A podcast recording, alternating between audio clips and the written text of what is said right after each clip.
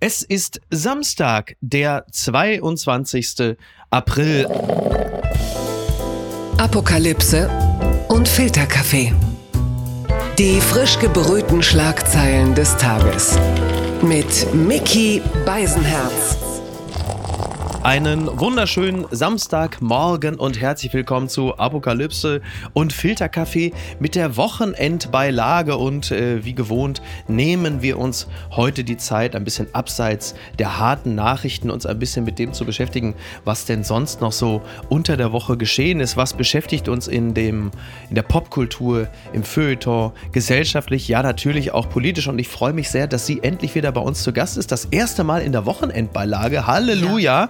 Sie ist Kolumnistin, Schriftstellerin, sie ist Kulturjournalistin des Jahres. So moderiert sie der überaus geschätzte Kollege Corbinian Frenzel regelmäßig an, wenn sie in Studio 9 zu Gast ist, nur um sie dann zu behelligen mit Themen wie Heizungsausbau oder Arbeitszeiterfassung. Herzlich willkommen, Jagoda Marinic. Hallo Miki. Halleluja meinerseits. Ich bin wirklich glücklich, mal in dieser Wochenendbeilage zu Gast zu sein. Mhm. Ähm, hab sogar zur Feier des Tages meine neue goldene Hose angezogen. Fantastisch, sehr gut. Äh, die, ja. Du, du, klingst ja schon wie noch Chico, einsitzen, aber der Lotto-Millionär. Ja, genau. ja, genau. Ich sehe jetzt aus wie ein Drogendealer. da komm, dann machen wir gleich mal, fangen wir gleich mal an. Fun Fact des Tages. Aaron Spelling würde heute 100 Jahre alt, der legendäre US-amerikanische Film- und Fernsehproduzent und Schauspieler. Als Schauspieler erinnert sich natürlich niemand an ihn. Woran man sich aber sicherlich erinnert, sind zum Beispiel Serien wie, wenn ich mich nicht irre, ich hoffe, da liege ich jetzt nicht falsch, der Denver Clan, aber halt eben auch Beverly Hills 90210 und Melrose Place. Serien, die äh, meine Jugend nachhaltig geprägt haben. Und jetzt ist natürlich die Frage, Jagoda, du und ich, wir sind ein Jahrgang. Gilt das auch für dich? Ja, ich weiß gar nicht, wie du sagen kannst, äh, man kennt Aaron Spelling nicht. Also, nicht als Schauspieler. Ach, als Schauspieler. Nicht als Schauspieler. Ja, ja, okay, ich dachte, ja klar, weil ja. ich bin ja halt, ne, also das ist, glaube ich, waren meine Nannies, meine Babysitterinnen. Ja. ja. War, ich weiß, glaube ich, ich würde wahrscheinlich alle Serien fast ihm zuschreiben. Beverly Hills, alle Spin-offs, Melrose Place, ja, Luke Perry. Die, man hat bei Maya sozusagen, das waren die Freunde, die imaginären Freunde der Jugend. Ja, genau so ist es. Also ich habe natürlich ähm, zu der Zeit damals auch äh, den Look von Jason Priestley kopiert. Geblieben sind mir allerdings relativ früh die Stirnfalten von Luke Perry. Das ist, äh, das, so ja, war das, so war das eigentlich nicht ausgemacht. Stirnfalten von Luke Perry, sorry. Ja, vielleicht sind es auch die Stirnfalten also von. mega Stirnfalten. Ja, also bitte, ja, ja. also daran mangelt es ja nun die von Aaron Spelling. Oh Gott, nee, ich habe die Ohren von Aaron Spelling. Das ist ich habe die Stirnfalten von Luke Perry und die Ohren von Aaron Spelling. Das ist alles, was übergeblieben ist von Beverly Hills 210. Aber das war, ex, es war wirklich extrem prägend die Zeit. Aber wir stellen fest, äh, all die Akteure und Akteurinnen sind ja nun mittlerweile entweder bereits verstorben, schwer krank oder Mitte 50. Was sagt das über uns aus, Jagoda? Ähm, dass wir jung geblieben sind, weil wir leben ja noch und wir machen unsere Sachen noch. Ja. Und wir wurden natürlich nicht so geliebt und nicht so verbraucht. Weißt du, ich glaube, dass dieses irre jung geliebt werden dich natürlich krass kaputt macht. Darauf haben wir beide verzichtet. Wir haben ja. uns schön ähm, reifen lassen, bevor wir uns der Welt zugemutet haben. Aber ich jetzt mal, um bei den Serien zu bleiben, mhm. ich habe das alles wirklich aufgenommen. Du hast ja nicht wie heute gehabt, dass du dauernd ins Netz kannst und es steht dir immer alles zur Verfügung, ja, das sondern ich habe so voll brav meine VHS einprogrammiert, dass ich das alles aufnehmen kann und dann habe ich es die ganze ganze Woche über wieder und wieder geguckt und ich liebte, ich habe wirklich die Dialoge auswendig gelernt, wenn die da oben standen auf diesem Hollywood-Hügel und die Stadt ja. runter betrachteten. Habe ich gedacht, im Sommer, wenn ich nach Kroatien gehe, dann gehe ich auch oben auf die Hügel und stelle mir vor, ich bin in Hollywood und gucke mir das alles an. Also eigentlich finde ich, es waren ja banale Probleme, aber dieses, mhm. weißt du, der Bruder kommt ins Zimmer zu ihr, die waren ja die Zwillinge, Brandon ja. und Brenda und dann da dieses so, ne, jetzt Schokolade essen bei Liebeskummer zusammen. Also es waren halt so diese Harmlosigkeit unserer Jugend irgendwie. Ähm, und die Harmlosigkeit von Erzählen, ne? also auch mhm. diese krasse Geldprojektion, Hollywood Hills. Ja. Also, ja, was hast du daran geliebt? Äh, exakt das. Exakt das. Äh, und natürlich äh, die coolen Outfits. Ähm, und äh, es war halt einfach immer Sonne. Ne? Die Christmas-Folgen, die waren halt immer bei 25 Grad in der Sonne. Gut, das könnte uns in Hamburg hier demnächst auch bald blühen. Aber es war damals noch nicht so äh, Sorgen, Sorgen umwabert. Ähm, ja, war toll. Komm, wir gehen mal in einen anderen Bereich, den ich auch grundsätzlich noch als harmlos bezeichnen würde. Die gute Tat des Tages. Lösung im Streit über Sombreros bei Bundesgartenschau in Mannheim gefunden. Das meldet die Neue Westfälische. Die AWO-Tanzgruppe darf ihre Show nun auf der Hauptbühne der Bundesgartenschau präsentieren, aber einige Kostüme werden, Zitat, entschärft. Ja, das war natürlich ein riesen Aufreger vor ein paar Tagen. Die AWO Seniorentanzgruppe in japanischen Kimonos, in mexikanischen Gewändern. Äh, als ÄgypterInnen haben sie sich auch noch präsentiert und dann gab es natürlich äh, Bedenken um einen kultursensiblen Umgang in puncto äh, Gewandtschaft. Und äh, das Ganze wurde aber gelöst. Die Tänzerin im Alter zwischen 59 und 85 Jahren, die haben ja diese eine, ja, es war eine Weltreise mit dem Traumschiff. So sollte das Ganze heißen. Und man hat gesagt, ihr könnt tanzen, aber die Sombreros müssen runter, die Ponchos bleiben und ihr geht nicht mehr als Pharaonen, sondern ihr werdet aus, äh, aus dem Pharaonen werden ägyptische Arbeiter. So. Und jetzt die Frage äh, für dich als Kulturjournalistin. Ist das in Ordnung so? Kann man damit leben? Du meinst Daumen hoch oder Daumen runter? Oder in die Mitte, ähm. wie so häufig in die Mitte. Ne? Genau, Mitte. Ähm, du hast, du schaffst es jetzt. Ich habe es die ganze Woche vermieden, mich öffentlich ja. dazu zu äußern. Natürlich. Weil tatsächlich, ich, ich komme ja aus dieser Region. Ja, ich ähm, weiß. Mannheim ist ähm, äh, um die Ecke und ich kenne auch die Leute, deswegen dachte ich, ach komm, lass sie mal machen, machen mhm. ja alle guten Willens und irgendwie Transparenzklima bin ich ja ein bisschen befangen. Ich wünschte ihnen ja eine erfolgreiche Buga und mhm. konnte dann irgendwie, glaube ich, so Landesschau rief dann an, ob ich was dazu sagen will. Ach, doch so, schon, nee, ja, doch schon. Okay. Ja, der, war Wahnsinn, ja. Und ich dachte so, wer redet, woher weiß man das? Dann kam ich ins Café, sah die Bildzeitung, da war es dann auf Seite 1 und ich dachte, ach, okay.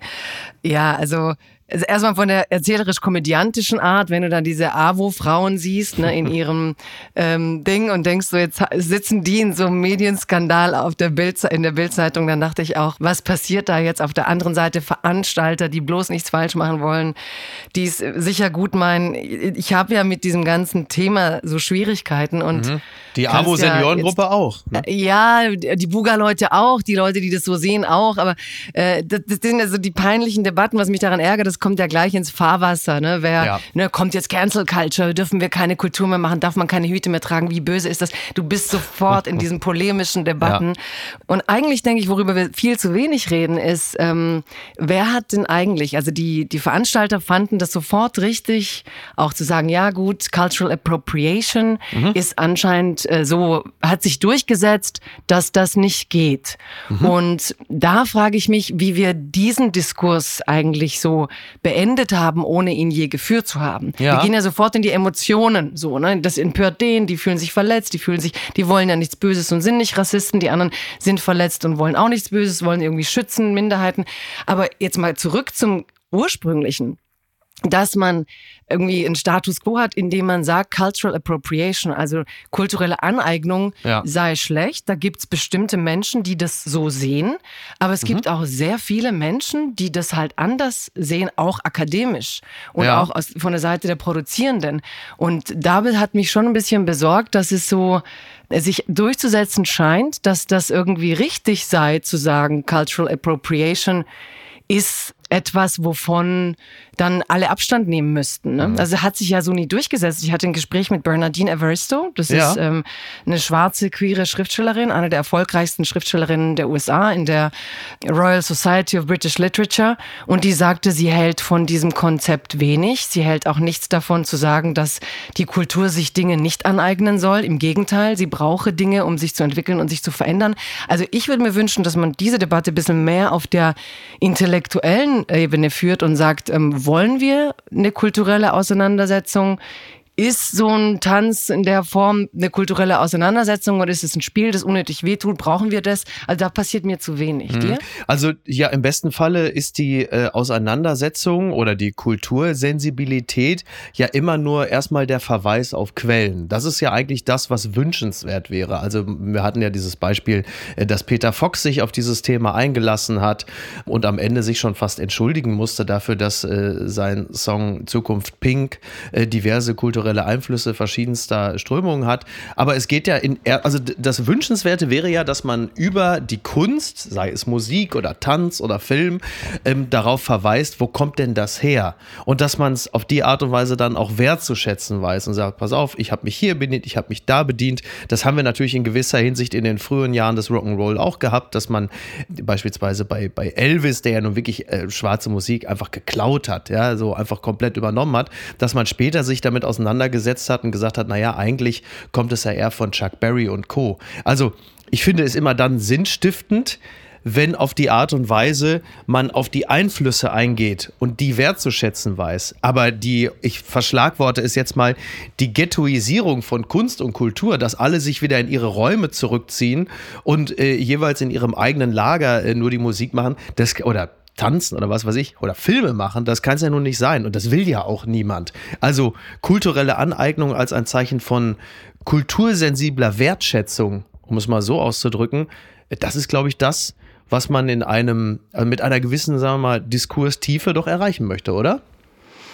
Ja, ich, ich würde mir manchmal wünschen, wir würden das noch stärker ökonomisch führen, also drüber mhm. reden, warum, ähm, ja, wenn Pharmakonzerne sich Wissen von äh, indigenen Völkern holen und damit ihre Reichtümer schaffen und während ja. die anderen davon nichts haben. Also die Form der kulturellen Aneignung fällt irgendwie manchmal unter den Tisch. Also welches Wissen holen sich Leute, machen damit wie viel Geld?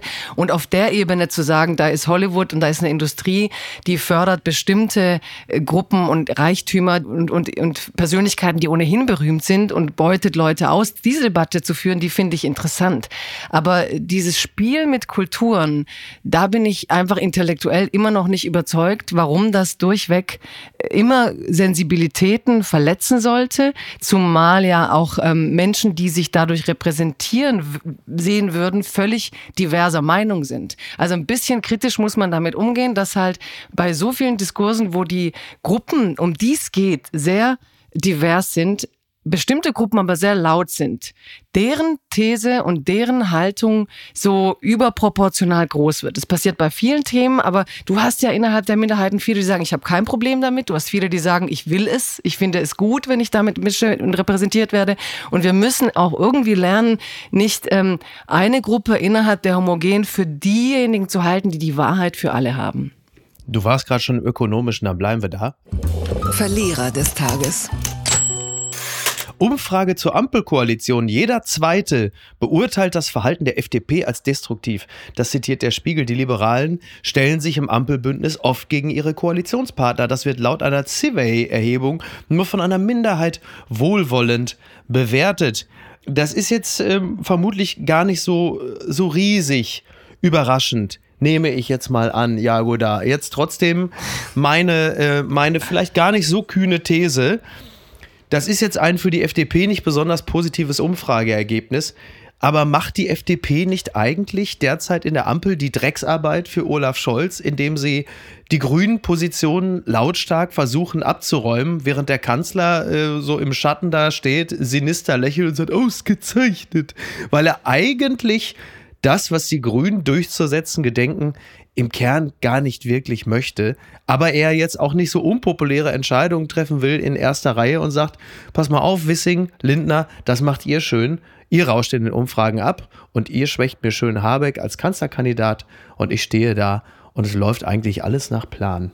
Das hast du sehr schön beschrieben. So macht das ja immer. Er steht dann da und sitzt und guckt, wie sich alle zerfleischen. So lief ja auch der Wahlkampf. Mhm. Und wenn du fragst, wie ich die Umfrage finde, also eigentlich für eine 5 Prozent beziehungsweise aus vier Parlamenten geflogen Partei ist jeder Zweite findet sie schlecht ja eigentlich ein super Ergebnis, oder? Das stimmt. Also ja. Das kann man ja so für so eine Minderheitenpartei gar nicht sagen. Im Moment finde ich deren ganzes Verhalten so ähm, fragwürdig, so mhm. enttäuschend. Habe ja da so auch ein, zwei Kolumnen drüber geschrieben ähm, ja. im Stern, äh, Kubikident und da kam so ein irrer Rücklauf an Leserbriefen, wo ich jetzt erst dachte, ich werde jetzt hier... Sag mal, du bist ja schlimmer als ich. Ne? Ja, ja, aber du hast, ich habe also diesen Typus beschrieben, den, den die gerade so abliefern und dieses Freiheit ist aufs Gaspedal drücken und Freiheit ist, niemand sagt mir was und da gäbe es so viele Freiheiten, über ist die wir alles, im Moment Ist das alles, könnten. wie du die FDP wahrnimmst, ist das alles? Ist das alles? Ja, nee, ich nehme die dann... Cool Bicky? Cool Bicky, Kubicki Dent. Nein, aber du, weißt, du hast da halt diese, ähm, wenn du dann was Negatives über die schreibst, kommt so eine Armee von diesen mit den Schnöselfrisuren auf Twitter auf dich und greift dich an und sagt, ja, was ah. willst du politisch urteilen? Du hast ja schon Theaterstücke geschrieben. Wo ich so denke, Alter, auf welchem, was, ist das jetzt was Schlechtes? Auf welchem, ja, ja, das für die was Schlechtes, weil Theater ist Fiktion und wer Fiktion kann, der versteht Realität nicht mehr. Ja, also ich finde, es ist schrecklich, dass äh, Strack Zimmermann nach Europa will, also mhm. in die EU meine ich jetzt, ähm, weil ich fand sie so erfrischend und so gut für diese Partei und ich hoffe, dass die dann nicht so Männer unter sich sind, die, ich meine, ich mag Johannes Vogel, ich mag den Konstantin, Konstantin K. Ich, mag, ja. ich, ja, ich weiß nicht ob ich ein Ü oder ein U reinmachen Franziska soll. Brandmann, und, auch ähm, eine kluge Frau. Ja, da Ria sind ein paar Schröder, ganz interessante, Leute. Ja. Ja, da sind ein paar interessante junge Leute und ich verstehe nicht, warum sie dieses völlig egoistisch geprägte Freiheitsverständnis so nicht umgedeutet kriegen. Ne? Ja, aber ist es. Ist klar, das, sagst du, die machen die Drecksarbeit für, für Scholz und das stimmt auch. Und, ja. und klar muss man auch die Grünen im Moment ein bisschen, oh ja, natürlich countern und gegen, gegenhalten bei manchen halt Ideen eben, ne? und gleichzeitig. Also wenn du eine FDP ja. hast, die, ganz kurz, wenn du eine FDP hast, die sich jetzt beispielsweise äh, Habecks Heizungsaustauschplänen, die ähm, ökologisch natürlich total richtig sind und äh, in der Transformation, die wir ja anstreben, äh, unabdingbar. Aber wenn die FDP die Partei ist, die sagt, na ja, also das mag jetzt auch Folklore sein, ja, oder auch einfach nur ein populistischer Ton, aber irgendeine muss es ja entfahren, dass man sagt, okay, aber es muss ja auch bezahlbar bleiben und äh, irgendwie auch angepasst an die äh, finanzielle Schlagkraft äh, des einzelnen Haushaltes, dann könnte man ja zumindest mal in den Raum werfen, dass sie diese Aufgabe übernehmen, die ja eigentlich eher der Sozialpartei SPD zufallen sollte. Also wer macht's, wenn nicht die FDP als Regulativ? Da würde ich jetzt mal Lars Klingbeil äh, ein bisschen ins Spiel bringen. Ich finde, er macht das schon. Also mhm. er sagt doch auch immer, Ausgleich ist wichtig. Und die FDP ist ja in dieser Rolle völlig unglaubwürdig. Weil wenn es sie interessieren würde, dass es einen Ausgleich gäbe, würde sie natürlich bei den oberen 1% anfangen. Und die toben ja jetzt schon, weil die CDU Pläne hat von der neuen Mitte. Und die bräuchten wir angesichts unserer äh, Spaltung der Gesellschaft. Brauchst du wirklich eine Entlastung des Mittelstandes? Und da haut die FDP auch schon wieder rein. Witzig, dass also die CDU Gefühl, das jetzt macht, ne? Dass das jetzt plötzlich plötzlich aus der CDU das kommt. Das ist nicht witzig, das ist notwendig. Sie haben eine kleine ja, ja. Gesellschaftsanalyse gemacht und gemerkt, dass man mit den 1% Reichen in der Demokratie keine Mehrheiten kriegen kann. Ja. Und dass sie halt langsam kapieren, wenn sie bürgerliche Wähler wollen, dann müssen sie das Bürgertum auch irgendwie erhalten, was sie in der Zeit nicht tun, sondern mhm. sie verschieben von der Mitte nach unten. Und äh, was die FDP da macht, ich meine, die Heizungspläne von Habeck, die kennt doch am Ende keiner mehr, weil die Attacken der FDP, die Diskurse mit Hilfe von Herrn Döpfner, der sagt, ne, unterstützt die FDP, Du kriegst please, ja immer die Thesen der FDP. Ja. Please, please, push them, push them. Und dann hast du sie auf der Seite 1 der Bildzeitung und da steht dann eine These, über, an der arbeiten sich die Leute ab und gar nicht an den Plänen von Habeck. Weil ich habe zum Beispiel erst nach drei, vier Tagen kapiert, dass er wirklich nur die neu einzubauenden Heizungen meint. Das haben doch zig Menschen nicht kapiert. Und wachst doch erstmal auf, liest ja, ja. die FDP-These auf dieser pushenden Bildzeitung. Ne? Push them, push them. Und dann reden wir darüber, ob Heizungen alle ausgetauscht werden sollen. Alle geraten in Panik. Und diese Aufregung Beziehungsdynamiken. Spielchen FDP, Kubicki, Lindner. Jetzt haben, wissen wir, das Spielchen Döpfner, Springer spielt damit. Und die Leute reden eigentlich nie über die Politik der Grünen. Sie reden nie über das Klima. Sie reden nie über die Probleme. Sie reden über diese kruden Thesen, die die FDP raushaut. Und es ging doch gar nicht darum, dass jeder Heizungen ab morgen ausbauen soll. Werbung. Mein heutiger Partner ist Barissimo die Kaffee-Eigenmarke von Aldi. Ah, ist das nicht eine herrliche Vorstellung? Ihr sitzt in eurem Lieblingscafé draußen in der Sonne, ihr genießt einen herrlichen Espresso in Barista-Qualität und dann fällt euch ein, ja, ich, ich wohne ja auf dem Land. Ich wohne ja irgendwo in der Peripherie. Es gibt ja gar kein schönes Café, wo ich mich hinsetzen kann. Aber ich habe einen Stuhl, ich habe einen Tisch, ich habe einen Garten und ich habe Barissimo. Barissimo von Aldi. Das ist äh, ganz fantastisch, denn man kann sich eine kleine Auszeit mit Barissimo gönnen. Die kleine Auszeit, das bedeutet, mit Barissimo wird das Leben einfach bonissimo. Und das Issimo steckt bei der neuen Kaffee-Eigenmarke Barissimo von Aldi schon mit drin. Barissimo, das ist Barista Qualität zum Original Aldi-Preis und man muss auf nichts verzichten. Denn man kann sich seinen Daily Coffee in Barista-Qualität jeden Tag leisten und natürlich auch genießen. Es gibt ganze Bohnen, Kaffeepads, Kaffeepulver für die Maschine und Kaffeekapseln, quasi alles, was das Herz begehrt und für jeden Geschmack ist etwas dabei. Ah, fantastisch und schöner Espresso Macchiato, das wäre doch jetzt genau das Richtige. Ne? Also mach dein Leben Barissimo exklusiv bei Aldi. Alle Infos zur Eigenmarke von Aldi findest du auf aldi-nord.de slash Barissimo oder auf aldi-onlineshop.de, aber natürlich auch wie immer in den Show Notes. Und es tut mir wirklich leid, ich habe keine Zeit mehr. Ich muss mir jetzt erstmal einen Kaffee machen. Blattgold.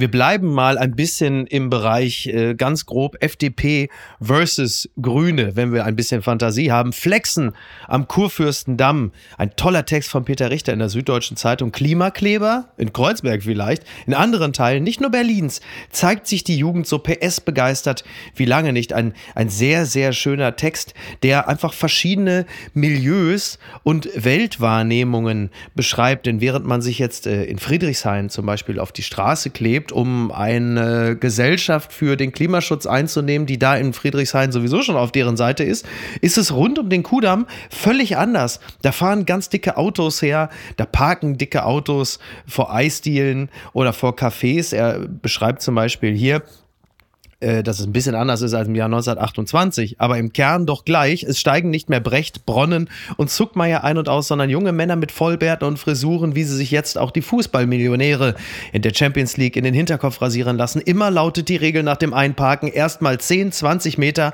mit breiten Beinen weggehen, dann umdrehen mit hoch erhobenem Schlüssel. Klick! Unter Auforgeln aller Lampen per den AMG per Funk abschließen, anschließend noch ein wenig mit seligen Blicken über Kotflügel und Diamond Grill streicheln. Wer das häufiger beobachtet, lernt, dass Maskulinität sich durch muskulöse Flachheit des Wagens definiert, während in den hochbeinigen SUVs ja häufiger sehr zierliche Damen sitzen, die man von außen, also von unten betrachtet, manchmal kaum sieht. Ein herrlicher Text. Es macht wirklich großen Spaß, den zu lesen. Und er ist äh, natürlich auf eine vielleicht für manche unangenehme Art und Weise sehr wahrhaftig, weil dieser Text beschreibt, dass in dieser sehr großen Stadt Berlin die Gesellschaft auch da sehr gespalten ist. Ja, und jetzt erzähl mir das nochmal in deinen Worten. Das bedeutet, äh, dass ähm, diejenigen, äh, die ähm, in der einen Echokammer schreiben, äh, dass Klimaschutz und sich an die Straße kleben, das ist, was alle wollen, in einem anderen Teil der Wirklichkeit natürlich genau überhaupt nicht der Fall ist, sondern die sich ausschließlich über diese Autos definieren. Was ich wirklich, was ich wirklich gut finde, weil das in der gesellschaftlichen Analyse so treffend ist, ist dieser Block. Genauso wäre aber mal zu diskutieren, welche bemerkenswerte Rolle immer noch noch Automobile, gerade luxurierende Modelle, für eine moderne, migrantisch geprägte Gesellschaft in deutschen Großstädten spielen, für das Gefühl von Aufstieg, Teilhabe und Präsenz im Zentrum, in der City auf den Prachtstraßen. Denn es braucht nicht erst eine Vornamensabfrage im Stil der Berliner CDU, um die These aufzustellen, dass sowohl die Autoflexer vom Kudamm als auch die Berliner Polizei um einiges diverser aufgestellt sein dürften als die recht homogenen rötlich-blond, wo nicht sogar schon ergraut wirkenden Bewegungen Bewegung wie Letzte Generation und Extinction Rebellion. Dass jetzt riesige SUVs aus Vietnam auf der Friedrichstraße stehen und demnächst auf dem Kudamm zum Flexen dienen dürften, muss man nicht zwingend begrüßen. Nur ohne tiefere Bedeutung ist es auch nicht. Hm. So. Jetzt ist es so, also ich, ich finde den Text auch interessant, aber vor allem in dem Teil, wo er das Flexen beschreibt, ich musste mhm. auch irgendwie sofort an, denn sie wissen nicht, was sie tun, denken war es ja, ne? Mit diesen, mit, ja. wo James Dean dann in diesen Autofilmen, äh, also diese Faszination. Chicken, ähm, Chicken auch quasi das, aufeinander zufahren. Ja, ja, das, ne? genau, ja. genau. Auch die, diese, diese ganzen Männlichkeitsfantasien, ähm, die du hast, die mhm. um diese Wettbewerb, Autorennen, da kannst du mir vielleicht auch nochmal mehr erzählen. Ich bin nie in meinem Leben ein Autorennen gefahren. Ja, aber du hast ja schon auch so dein Fable mit äh, ich vor meinem Auto, ich in meinem Auto, ich um mein Auto rum, ich mit meinem Pulli vor meinem Auto, ich mit meiner Lederjacke links ich sehe, du hast das, Ich sehe, du hast das sehr gut studiert. ich studiere das. Ich studiere das. Ja. Ich studiere das, ja genau. Also was ist das ähm, so? komme ja schon vor wie Pocher bei Stern TV am Sonntag mit Sarah Bosetti. ja, aber es ist ja interessant für mich. Was, was, mhm. was. Ich habe, ich, habe auch ein, zwei so Bilder, aber da bin ich vor so einem VW Käfer. Also anscheinend finde ich das irgendwie süß. Aber was findest du eigentlich so, wenn du dich da so in dieser Autowelt repräsentiert siehst? Was gefällt dir da dran? Mhm. Was also gefällt die, denen da dran? Ich also die Auto, ja, also äh, sagen wir es mal so, ich fühle mich weder der einen noch der anderen Gruppe in dem Text von Peter Richter zugehörig. Also ich äh, verfolge Klar. dieses äh, Lambo-Fahren und SUV-Fahren auch mit einem gewissen amüsierten Befremden, weil das nichts ist, was mir äh, irgendwie zusagt. Aber du hast natürlich komplett recht. Ein Insta-Account ist ja äh, ein guter Ersatz für einen Rorschach-Test.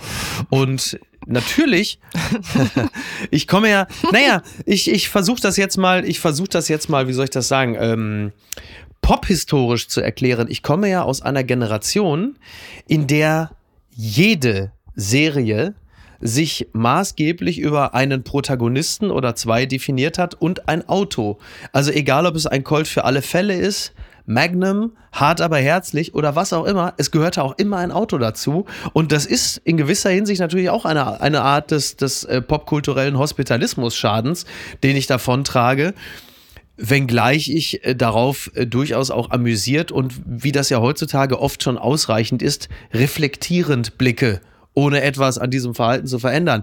Ich bin noch nicht so weit wie äh, Herbert Grönemeyer, der unlängst bei Luisa Neubauer freimütig bekannte. Äh, oh, ich habe eine riesige Autosammlung, aber äh, wir müssen die, das Klima retten und jetzt habe ich auch nichts mehr davon. Stell's mir ins Museum. Also ich bin noch nicht Herbert Grönemeyer.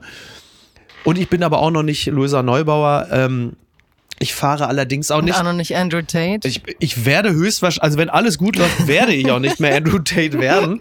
Ich, äh, also ich muss ganz ehrlich sagen, die schönsten Momente äh, in den Monaten, die jetzt beginnen, habe ich eigentlich immer dann, wenn ich mit dem Fahrrad zum Café fahre und nicht mit dem Auto. Also es ist schon, also ein, ein Besuch von Cafés und Bars, also die Freude daran ist für mich nicht gekoppelt an das Aussteigen aus einem großmotorisierten Fahrzeug. Das kann ich dir sagen und ich gehe davon aus, so wirst es mir sogar glauben. Ich verstehe dich ja total. Ich komme aus einer Autostadt. Also ich komme ja eigentlich aus Stimmt. Stuttgart. Also die Autobauer sind ja. äh, meine, ich glaube, jeder, den ich als Kind kannte, hat Autos gebaut oder Teile für Autos gebaut. Insofern war auch, ich komme aus diesem, wir sind die coolsten, wenn wir cruisen. Ah, ja, das habe ich so meine ja. Jugend. Ja, meine, meine Jugend war so mit, mit, mit Jungs und Mädchen nachts zu Stuttgart zu fahren. Wir hatten halt noch keine Klimabewegung. Da hat man Angst gehabt um den Regenwald, aber nicht um äh, das CO2. Das in diesem Sinne, also Autofahren war jetzt noch nicht so ein Drama wie heute. Ja. Wir waren da noch nicht äh, bewusstseinstechnisch. Und ich glaube, was an dem Text nicht so richtig ist, ist, dass die Klimakleber die Gegenseite sind. Ich glaube, es sind wirklich relativ wenige und ich finde, dass die Gesellschaft denen, die sind elitär und es sind Kinder bürgerlicher, aber ich glaube, es hat auch was damit zu tun, dass sie durch ihre Bildung die Möglichkeit haben, dieses Wissen sich anzueignen. Wenig Migrationshintergrund. So also ja, es klar, wird ja klar. von nicht wenigen und das auch völlig zu Recht gesagt, dass äh, also gerade die letzte Generation vor allen Dingen halt eben auch aus dem sehr weißen bürgerlichen Milieu kommt, äh, weswegen sie ja, aber sie sind ja nicht beliebt oder so. Insofern ist vielleicht doch die Analogie interessant, weil die anderen sind ja auch nicht wirklich beliebt, obwohl sie so einerseits ein prominentes, extremes sind. Mhm. Man, man macht sich ja über beide auf eine Art lustig. Genau, die Analogie ja, ist schon spannend. Ja. Aber du stehst auch so in einem Kaffee, sitzt da und dann kommt manchmal, wenn du am Straßenrand einen Kaffee trinkst, dann kommt diese riesen SUV, wo du wie sagst, guckst, wer ist denn da jetzt laut. drin?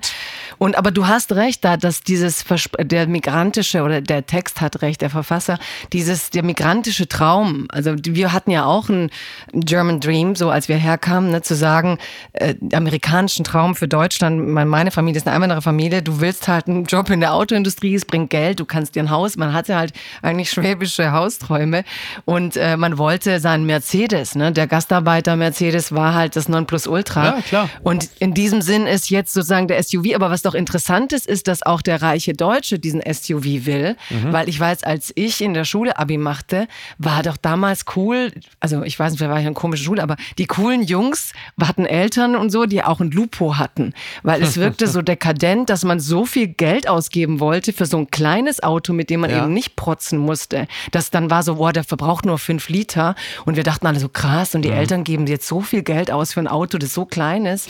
Und das war eigentlich ja. der Luxus, ne, wenn du dich erinnerst. Und man dachte so, oh, das sind also die Jungs mit den tollen, mit den, also Arbeitermädchen. Das ist aber, Jungs das mit, ist den, aber, mit den reichen Eltern. Ja, aber das ist die automobile Entsprechung des Credos, Geld ist nicht so wichtig, was ausschließlich immer nur von den Leuten kommt, die sehr vieles haben. Ja, natürlich. Natürlich ist Geld wichtig. Also wenn du mit meiner Großmutter, mit meiner Mutter redest, da sagt Geld ist das Wichtigste. Geld ist die Nahrung. Also Geld ist die Übersetzung von wie du deine Familie durchbringst. Geld ist die Geld ist auch äh, Freiheit, Kehrseite vor allen Dingen, liebe FDP. Du, natürlich. Natürlich, also Geld ist nicht wichtig, kann nur jener sagen, der sagt, ich muss mich auch nicht gut anziehen, damit andere denken, dass ich irgendwie einen Status habe, weil ich es weiß und weil ich überall reinkomme, wo ich will, mir alles leisten kann. Also wir leben in einer Zeit, wo ähm, ja, die Wichtigkeit von Geld gerade so viele Menschen ausschließt. Entzauberte Scheinriesen. What's a God to a Machine? Frank Ocean emerged from a self imposed exile to headline Coachella Weekend 1.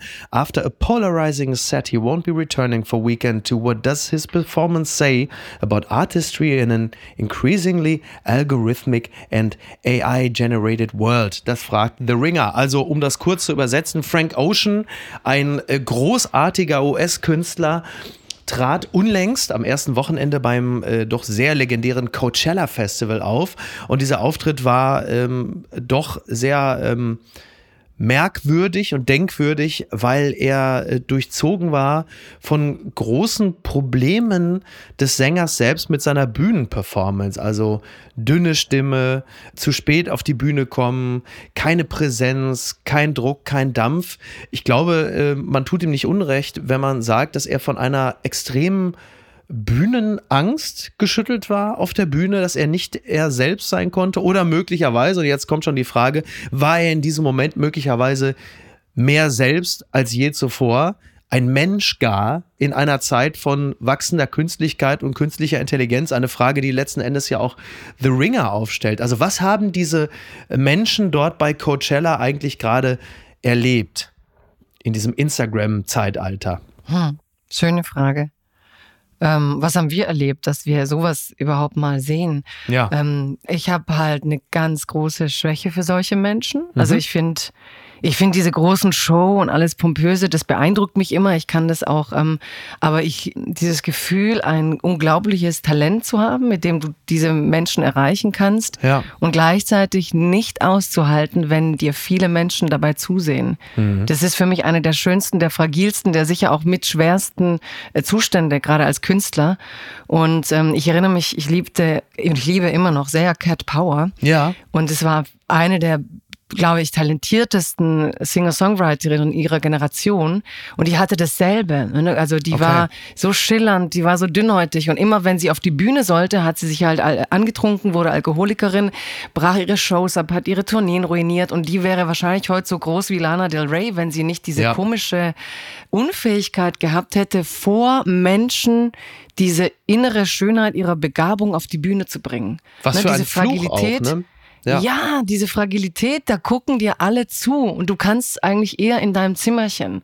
Und das berührt mich so unglaublich zu denken, dass eben nicht alle Rampensäue sind, dass eben nicht alle irgendwie schon ab 14 Coachings machen, wie sie geil stehen oder heute, dass schon die Kinder hältst, die Kameras sind und sie wissen genau, aus welchem Winkel sie geil mhm. aussehen, sondern irgendwie willst du, klar, weil zu Kunst gehört, sich zeigen zu müssen und gleichzeitig ist irgendwas in dir, was sich schützen möchte. Mhm. Und das löst dann auf so einer Bühne so eine Paralyse aus. Mich finde es, finde es sehr berührend. Ist es ein Gefühl, das dir bekannt ist? Nö. nee, wirklich nicht. Weil mir nämlich schon. ich ich kenne das schon. Also diese Auftrittsangst, um sie mal, mal vorsichtig so zu greifen und in einen Begriff zu umwandeln, die ist mir durchaus vertraut. Der, der, der Vorteil ist, dass aber mit dem Auftritt und mit einem gewissen, im besten Falle positiven Feedback, du dann natürlich Sicherheit bekommst oder um es mal ein bisschen silbereisenartig zu sagen, du hast dann Wind unter deinen Flügeln. Aber es kann halt eben sein, dass du diese Sicherheit auf der Bühne nicht erlangst egal wie lange du da jetzt stehst. Und es, also mit dem Gelingen kommt ja in der Regel die Sicherheit oder später mit der Routine, die ja im Grunde genommen nur eine große Abfolge von viel Gelingen ist, im besten Falle. Und es scheint in seinem Falle nicht der Fall gewesen zu sein. Und das finde ich so bedauerlich, wenn das einfach nicht passiert. Also normalerweise hast du unglaubliches Lampenfieber in der Regel, kommst auf die Bühne, dann geht es irgendwie und dann wird es besser und plötzlich machst du so einen richtigen Schub und dann macht es Spaß. Und wenn das nicht der Fall ist, das ist natürlich wahnsinnig bitter. Was ich interessant finde, ist Aber dieses Coachella. Ja, ja, ja, bitte, ja klar. Ja. Na, ich wollte nur sagen, dass ich finde, es schade, wenn wir das jetzt alle als bedauerlich deuten. Also irgendwie hat er uns doch allen ein Riesengeschenk gemacht, ja. uns nochmal zu zeigen. Und ich fand fand es auch schön, ich, ich kannte ihn gar nicht so gut, also ich habe ihn mal gehört, aber heute Morgen kamen auf Instagram so viele Leute, die zum ersten Mal sagen, ich höre mir seine Musik gerade bewusst an, mir war gar nicht klar, welche Lieder er macht. Mhm. Das heißt, natürlich wird auch das für ihn Aufmerksamkeit äh, bedeuten, dass er der Einzige war, der es nicht geschafft hat. Und ich erinnere mich an ne, dieses geile Konzert von Freddie Mercury, wie es dann verfilmt wurde, also diese Kraft, die Wembley. er immer auf der Bühne hatte. Ja, ja also er, wie, wie er da immer so drüber kann und hier so jemand aus der, aus der Kehrseite, der es halt nicht schafft, die Hand zu heben, aber uns daran zu erinnern, dass unser menschliches Dasein in diesen beiden Polen sein kann. Also es sind ja beide Extreme eines äh, sich halt in der Show zeigen dürfens und müssens. Und ich bin gerade total dankbar, dass, und ich will es auch gar nicht Auftrittsangst nennen. Mhm. Ich glaube, es ist, ich finde es so schade, wenn wir alles mit Ängsten belegen. Ich glaube, da gibt es auch irgendwie einen geilen Musiker, Gitarristen, ich komme jetzt nicht mehr im Namen, der hat immer gesagt, nimm mir bitte bloß nicht meine Aufregung weg. Ja, ja, weil klar. sonst werde ich auf der Bühne nie so Gitarre spielen, wie ja. ich spiele. Also dieses, diese äh, Highness, diese Alertness of Senses, die du dadurch kriegst, ähm, das ist nichts, was man aus meiner Sicht irgendwie pathologisieren und nicht mal behandeln muss. Eigentlich kann man immer irgendwie damit umgehen und klar kann auch lernen, besser damit umzugehen, aber es ist Teil von uns und dass er uns an diese Normalität dieser menschlichen Ängste erinnert und dass er es auch überleben wird und dass er ein Star bleibt. Also Scheitern im besten Sinn, dass wir das in so einem Mega-Festival, wo es doch auch nur um Kommerz ja. und Feiern geht, ins Leben wieder bringt.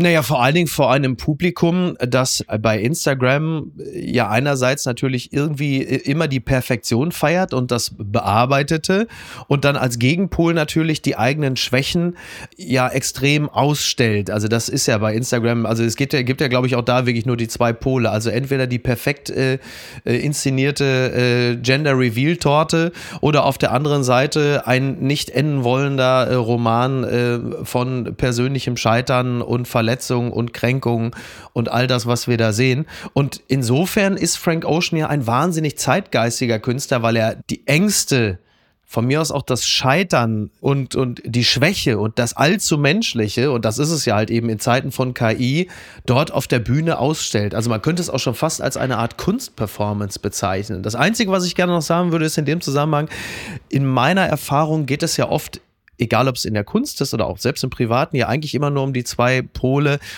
Freude am Tun oder Angst vorm Versagen. Und da fürchte ich, ist bei Frank Ocean das zweite, das überwiegende. Und das steht in meinem Verständnis dann doch schon häufig der Kunst zuwider, die ungleich schöner sein könnte, wenn ein Künstler die Freude am Tun viel stärker ausleben könnte. Hm. Ich mochte gerade sehr, wie du das eigentlich äh, angeschlossen hast, wenn du sagst, wir leben in dieser Welt der perfekten Inszenierungen. Beyoncé, was wir gerade hatten, also mhm. diese alles stimmt, alles, ne, man weiß sogar, wie das Haar fliegt, wenn du den Kopf bewegst. Und auf der anderen hast du gesagt, ähm, er hätte das inszeniert. Und ich glaube, genau deswegen löst es ja so viel aus, weil es einmal etwas nicht Inszeniertes ist. Ja, ja. Und wir gerade in Polen leben, gerade sozialmedial, wo du alles inszenierst, wie du sagst. Ne? Du hast entweder die Leute, die irgendwie alle drei Stunden auf einer geilen Konferenz sind, irgendwo super ein Panel hatten, ein super volles Leben haben. Guck, ich bin schon wieder hier, hab den umarmt, den geküsst, mit dem fotografiert, hi, hi. Oder die anderen, die sagen, hey, ich möchte jetzt mal ganz erzählen, wie schlecht es mir geht. Und jetzt hatte ich gerade ein ganz schlimmes Gefühl und das möchte ich mit euch teilen. Also du kannst die meisten, ich habe mal das Gefühl, manche scannen gerade wie früher eigentlich Schriftsteller das Leben nach Material, um es dann halt auf, auf, auf die sozialen Medien zu bringen. Absolut. Aber du findest kaum mehr jemand, der irgendwie jenseits von Meditation noch Bock hat, zu sagen, ich bin und hier wird ja jemand noch richtig gezwungen. Er will ja in unserem Spiel mitspielen, er will auf die Bühne und sagen, ich inszeniere euch jetzt hier dieses Ding, diese Megashow, ne? ich komme in die Musikgeschichte und dann bricht's zusammen. Das ist also eine, eine schöne, tragische schön, sage ich, weil ich halt alles, was uns an unsere Zerbrechlichkeit erinnert, letztlich schön finde. Morgen vielleicht schon der Skandal des Tages.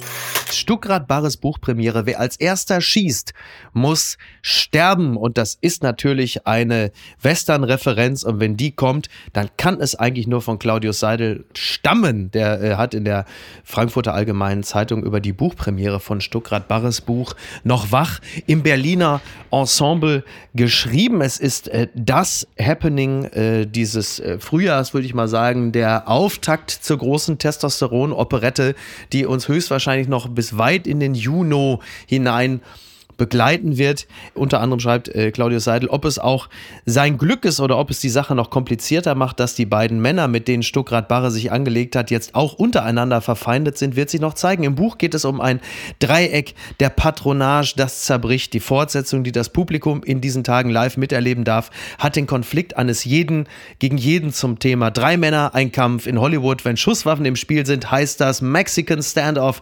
Und fast immer, jedenfalls, wenn Clint Eastwood nicht dabei ist, stirbt der, der den ersten Schuss abgegeben hat. Wie verfolgst du denn diesen, äh, wie sagt man dann, äh, Berlinian Standoff? Ne? Berlinian Standoff. Ein Mann hat den großen MeToo-Roman geschrieben, Jagoda. Das muss dich als Feministin Mann. doch begeistern. Ein Mann, auf den habe ich gewartet.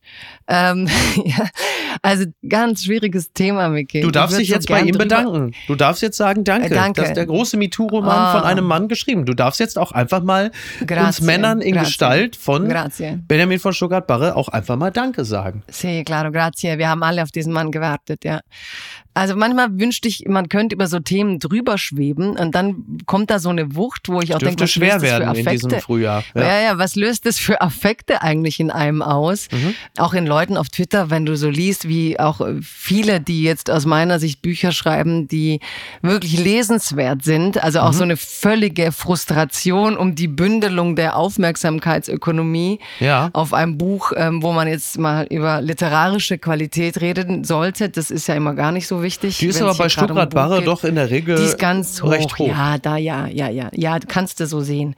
Ähm, ich kämpfe so mit mir, weil ich glaube, das Eleganteste ist, so merkelsch zu reagieren und die Eiche stört nichts. ja, aber, ja. aber je mehr man halt diesen Hype um ihn beobachtet, desto weniger möchte man deutsche Eiche sein. Mhm. Und ich, ich, ich bin nun mal auch eher... Ähm, für die temperamentvollere Variante oder für die, ich mag das, also ich komme gerade nicht so richtig zurecht mit, mit der Klaviatur, auf der eine, ein ganzer Kulturbetrieb zu spielen, also ich habe es wie Marionetten, ja, also mhm. dass da irgendwie so die Selbstachtung fehlt von allen. Ich, ich habe jetzt noch nicht mal einen ordentlichen Verriss gelesen, seit es draußen ist. Also es ist ähm, doch normalerweise, darf ich, darf ich kurz, wer hat den geschrieben? Darf einen ich ordentlichen, kurz? also einen deftigen, einen deftigen, nicht so hier ein bisschen schlecht, da nicht gut genug, sondern ja, heute heißt ja Verreißen immer Shaming, aber lass uns mal die, diese komische Rezeptions, äh, also bevor das Buch erscheint, diese ganzen Prominenten, die dann da mitreden, ne, wie Motten zum Licht, die wissen, da wird es Licht, Licht geben, da will ich auch irgendwie zwei Milli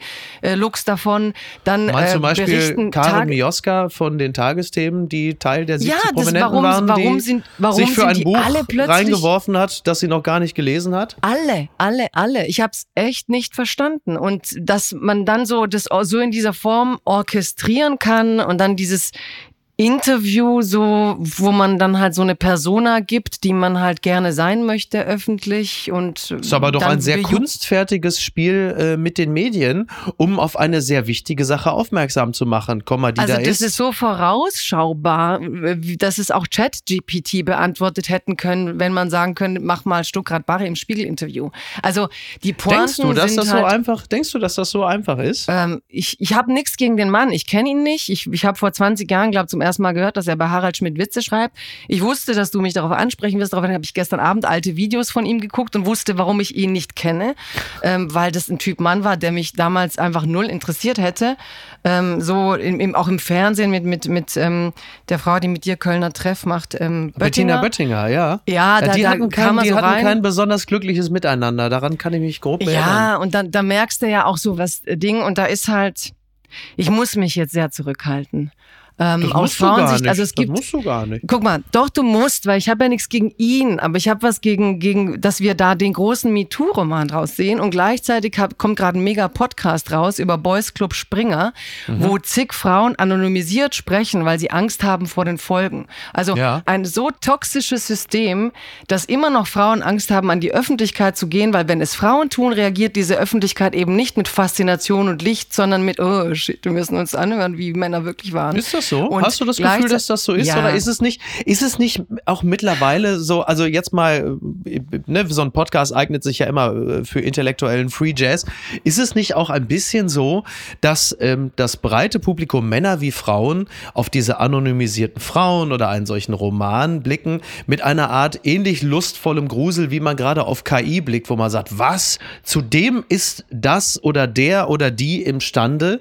Also die Frage ist natürlich, ob sich dadurch etwas ändert. Ich habe das Gefühl, dass sich in Unternehmen, äh, in männerdominierten Unternehmen durchaus die Dinge schon verändert haben. Also ich glaube schon, dass das insgesamt Erfolge zeitigt, aber natürlich von der Basis aus und nicht, nicht von ganz oben aus. Ich glaube, bei Sprenger wird sich bis auf weiteres überhaupt nichts ändern.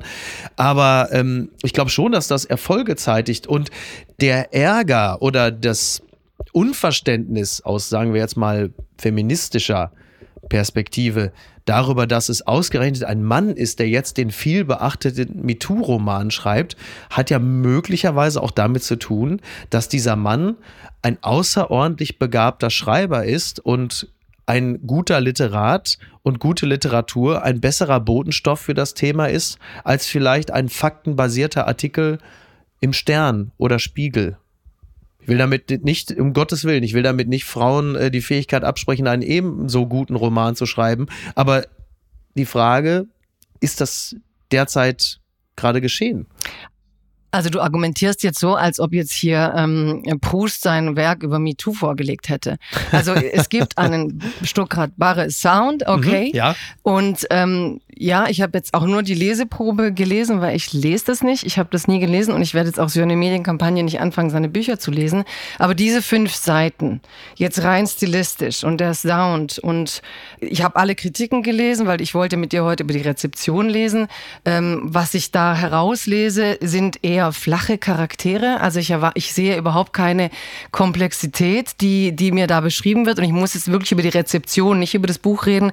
Und ich will auch gar nicht so viel über Stuttgart Barre reden, sondern über, über diese, ich finde, es gibt sehr viele Frauen, die zu dem Thema Relevantes zu sagen haben. Es gibt auch Frauen, die ähm, Bücher geschrieben haben und das nicht mal ich jetzt eins parat habe, das ich raus habe, das werde ich nachreichen, wo man sagt, ähm, darüber kann man, kann, man, kann man lesen. Nein, aber es, es, es, du hattest es, einen Tag schon, Zeit. Ich, ja gut, was, wenn, wie hast wenn, du die Zeit Ja, aber du, ich mache meine Hausaufgaben doch nie. Aber ich wollte, ähm, ich, ich finde nicht, dass das Argument hier stimmt, so er hat jetzt so einen super Roman geschrieben und deswegen haben wir eine Story über Me Too. Er hat ja einen Roman über sich geschrieben. Und ähm, wenn wir vom Setting, von der Rezeption mal gucken, wie das jetzt so neugierig begutachtet wird, es ist ein Mann, der in diesem System, was ich nicht mal wusste vorher, also ich habe jetzt wirklich doch für dich die Hausaufgaben gemacht, also in diesem System äh, gewachsen ist, in diesem System groß geworden ist, fünfstelliger Monatsbetrag äh, für vier Texte im Jahr und ein Jahresgehalt. Ja, das heißt, du bist absolut drin in diesem System beobachtest und stehst dann nachher da und sagst jetzt, und jetzt schreibe ich nochmal am Ende, wenn es ganz gibt, einen Roman, in, mit dem ich mich aber auf die gute Seite der Welt stelle. Und da beobachte ich das und zeige, dass ich damit immer ein bisschen ein Problem hatte. Und ich habe mir das mal so vorgestellt, wenn aus dem Kosmos Weinstein, ja, einer seiner Zöglinge, natürlich ist Döpfner nicht Weinstein, der hat uns nur mit seiner Presse misshandelt und Weinstein hat Frauen so misshandelt, dass er jetzt wirklich hinter Gittern steht, aber er war Teil dieses Kosmos und von Weinstein kommt als Drehbuchautor und sagt jetzt, und jetzt möchte ich nochmal ein Buch schreiben, wie sich das so angesehen hat, wenn Weinstein solche Dinge eingefädelt hat als Mann und ob in den USA dann dieser krasse Run auf dieses Buch wäre und ob wir da uns Deutschland es nicht sehr, sehr einfach machen, dass wir ja bei einem Geniekult das Menschen behaupten, einfach sofort diejenigen haben, die diesen Menschen den König spielen und dann wird das Thema gesetzt und behauptet und gemacht und es ist, als wären wir wirklich ach, jetzt so leer, dass wir dann doch darauf warten, dass uns das jemand alles spielt, damit wir es mit inszenieren können. Aber vor der eigentlichen Diskussion, vor den schmerzhaften Debatten, vor den wahren Geschichten, vor dem, was die Frauen haben, vor der authentischen, jetzt haben wir doch dieses Wort im Mund, Debatte, haben wir irgendwie Angst. Und es ist leichter mit jemandem, der ein Buch so inszeniert, wie er sich inszeniert und wo alle schön, wir hatten ja vorhin wieder die Angst von, von, von wie hieß er, äh, Frank ähm, Ocean. Frank, Frank Ocean. Ocean. Wir haben doch ja. letztlich Angst vor diesem Moment, vor diesem echten Moment Moment, wo solche Dinge zusammenfallen. Und hier präsentiert uns jemand eben nicht so, wie er groß im Spiegel-Interview sagt, Literatur kann wahrhafter sein als Wahrheit. Das gibt sein Buch, glaube ich, nicht her, diese Art von Literatur. Das sage ich jetzt mal in meiner Ignoranz bei aller Angreifbarkeit. Und ähm, wir vermeiden doch die eigentlichen Debatten, in denen wir mit dieser Lust in die Leerlaufdebatten steigen. Gucken mal, wer da spricht. Fran Lebowitz. Mich interessiert grundsätzlich nicht, was andere Leute tun.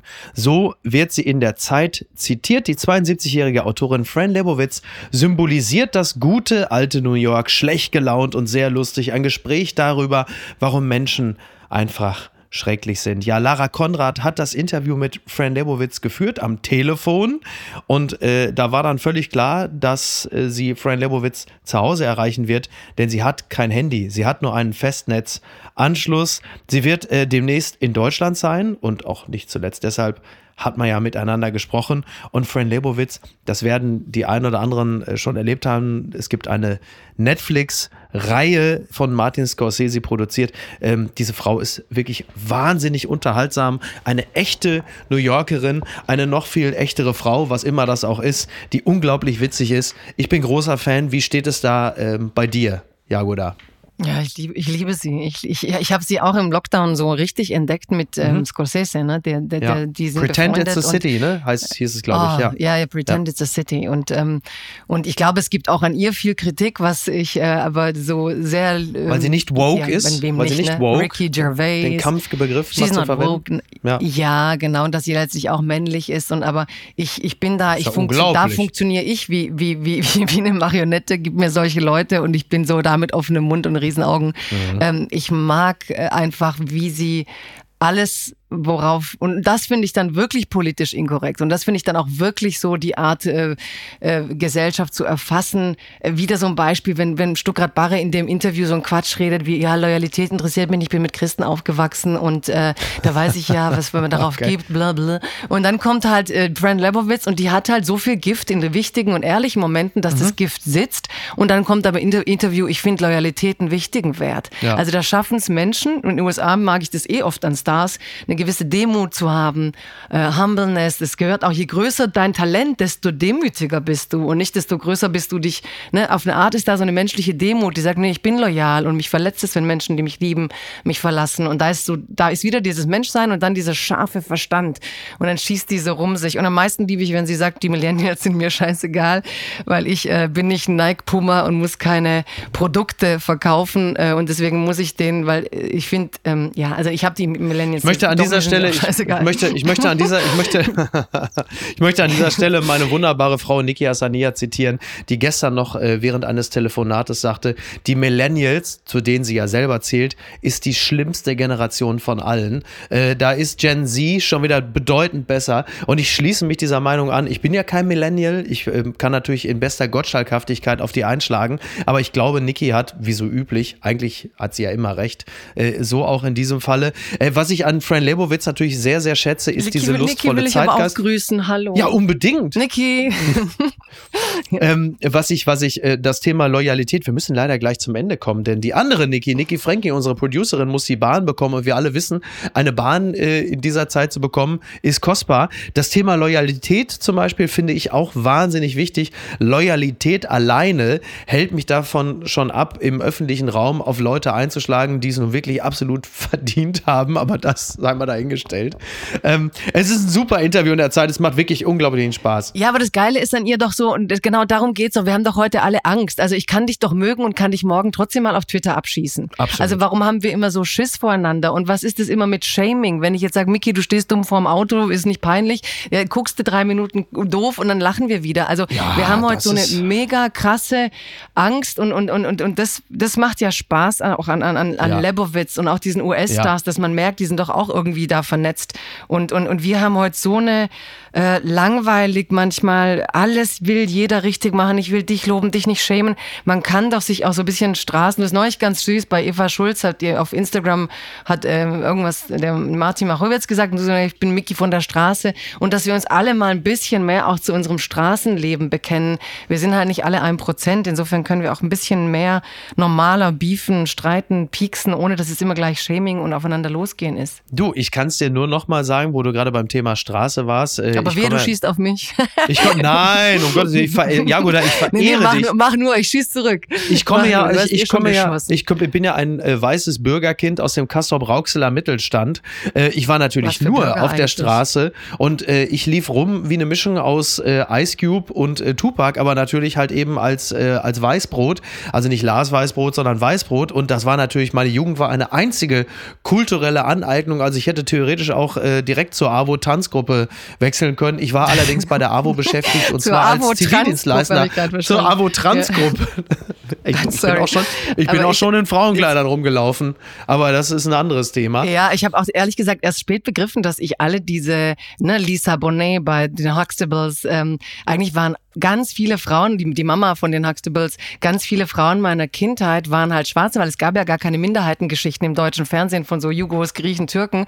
Eigentlich habe meine ganze Minderheitensache ich über die amerikanischen Absolut. schwarzen Familien im deutschen Fernsehen wahrgenommen, weil dann dachte ich so, hey, wow, die sind wie wir. Da war das Fernsehen aber, und wir müssen wirklich Schluss machen, weil wir, wir müssen alle Mach irgendwie doch. los, aber ich würde, ich würde so gerne noch so weiter plaudern. Aber es ist tatsächlich wahr, da waren die, in den 80ern waren wir, was das Fernsehen und die Abbildung von Diversität im Fernsehen angeht, wirklich schon bedeutend weiter. Denn die Musterfamilien, auch im, im deutschen übertragenen Fernsehen, waren tatsächlich schwarz. Also sowohl die Huxtables als auch der Prince von Bel Air mit Will Smith, das, war, das hat in den 80ern und 90ern das Fernsehen geprägt. Das ist weniger geworden. Oder es wird weniger im deutschen Richtig, Fernsehen ja, ausgestrahlt. Ich weiß es nicht. Die müssen ja, auch englische Serien kaufen. Englische haben auch so mehr, mehr solche Familien. Also, ja. also eigentlich sollte man jetzt solche Dinge hier endlich selber drehen von den Griechen, Italienern und allen ja. und eben aufhören, dass da irgendwie im Tatort ein, ein Kommissar mal ein bisschen italienischen oder Jugo-Akzent hat oder eine Krimineller dann wieder irgendwie. Ja, da hätten sie doch die Lindenstraße nicht dicht machen sollen. Da waren sie doch auch schon weiter, ne? Ja, das war gut, auch okay, komm. die mal zu verabschieden. Dann können sich mal neue okay. Sachen einfallen lassen. Ah, gut. Okay. Da, Lindenstraße. Dann grüßen wir an dieser Stelle ganz herzlich Nils Bokelberg, der bis heute nicht verwunden hat, dass die Lindenstraße eingestellt worden ist. Der letzte noch äh, lebende Fan äh, von Dr. Dressler und Co. Ja, gut, wir müssen Schluss machen. Es hilft alles nichts. Die Deutsche Bahn setzt uns die Pistole auf die Brust. Ich schäl schon meine Mandeln, weil du nicht aufhörst und ich muss und, endlich mal hier was arbeiten, ja? Ja, ich muss jetzt meine Tochter von der Schule abholen. Niki muss die Bahn bekommen. Du äh, musst keine Bahn bekommen, denn du bleibst ja Bahnstreik bedingt heute äh, im schönen Heidelberg. Ja, genau. Welche Bahn will sie überhaupt bekommen? Heute ist Freitag. Du hast doch mal wieder gelogen. Ja. Das ist wie so, wie so üblich. Ja, oder wir, wir, wir Nein, sprechen okay. uns, wir sprechen okay. uns die Tage wieder. Es ist immer schön und eine Wochenendbeilage mit dir macht auch sehr viel Freude. Das ist sehr Seriously, schön. Und das nächste Mal reden wir noch über Salman Rushdie, okay? Ja, Rushdie. Und echt, es war ein Traum. Ich, ich liebe eure Wochenendbeilage und ich wollte schon ganz, ganz lange da sein und ich bin erlöst von Arbeitszeit, Debattenzeit und es ist alles wichtig. Das aber kannst, du demnächst, das kannst du mit Frenzel machen. Da kannst du schön alles mit Corbinian Frenzel machen. Nein, sag, ich will nichts Schlechtes sagen, aber manchmal sind unsere Probleme kleiner als die Mandeln, die ich hier gerade nebenher klein hacke. Ich hoffe, man hört es nicht im Radio oder im, im Podcast. Ein schönes Schlusswort. Jagoda, ich wünsche dir ein schönes Wochenende und allen anderen natürlich auch. Bis denn. Miki, Niki, euch auch. Ciao. Apokalypse und Filtercafé ist eine Studio Bummens Produktion mit freundlicher Unterstützung der Florida Entertainment. Redaktion Niki Hassania. Executive Producer Tobias Baukhage. Produktion Hanna Marahiel. Ton und Schnitt Niki Fränking. Neue Episoden gibt es immer montags, mittwochs, freitags und samstags. Überall, wo es Podcasts gibt. Stimme der Vernunft und unerreicht gute Sprecherin der Rubriken Bettina Rust. Ich dachte ja, wir machen einen Podcast zusammen, Joko, und dann ähm, hängen wir einfach ab, einmal die Woche, unterhalten uns ein bisschen lustige Alltagsbeobachtung, manchmal politisches ja. Take, dies, das, Feierabend. Was stattdessen passiert, ich muss Sport machen. Schöne naja, Scheiße. Auf eine gewisse Art und Weise ist es aber auch abhängend. Ne? ja gut, ähm, das ist aber so, so eine Entwicklung, die man natürlich nicht kommen sieht, wenn man einen Podcast beginnt, wo man aber, wenn man einen Podcast hat, wie wir beide, der jeden Donnerstag erscheint äh, und Sunset Club heißt, sehr dankbar darüber ist, dass zum Beispiel ein Gast wie Kai Pflaume sagt, hast du nicht Bock auf eine Klimmzug-Challenge? Ja, und jetzt mache ich seit zweieinhalb Monaten, trainiere ich Klimmzüge. Bald ist es soweit. Die große Auflösung, habe ich es geschafft, einen Klimmzug zu schaffen. Also habe ich es geschafft, ihn zu schaffen. Und die Laune ist im Keller bei mir, außer natürlich, wenn wir uns unterhalten miteinander. Aber den Rest der Zeit, den ich nicht mit dir Podcast mache, mache ich ja Sport. Ja, äh, schaltet doch einfach ein und hört rein. Wir würden uns sehr freuen. Und wenn es euch nicht gefällt, sagt es bitte keinem.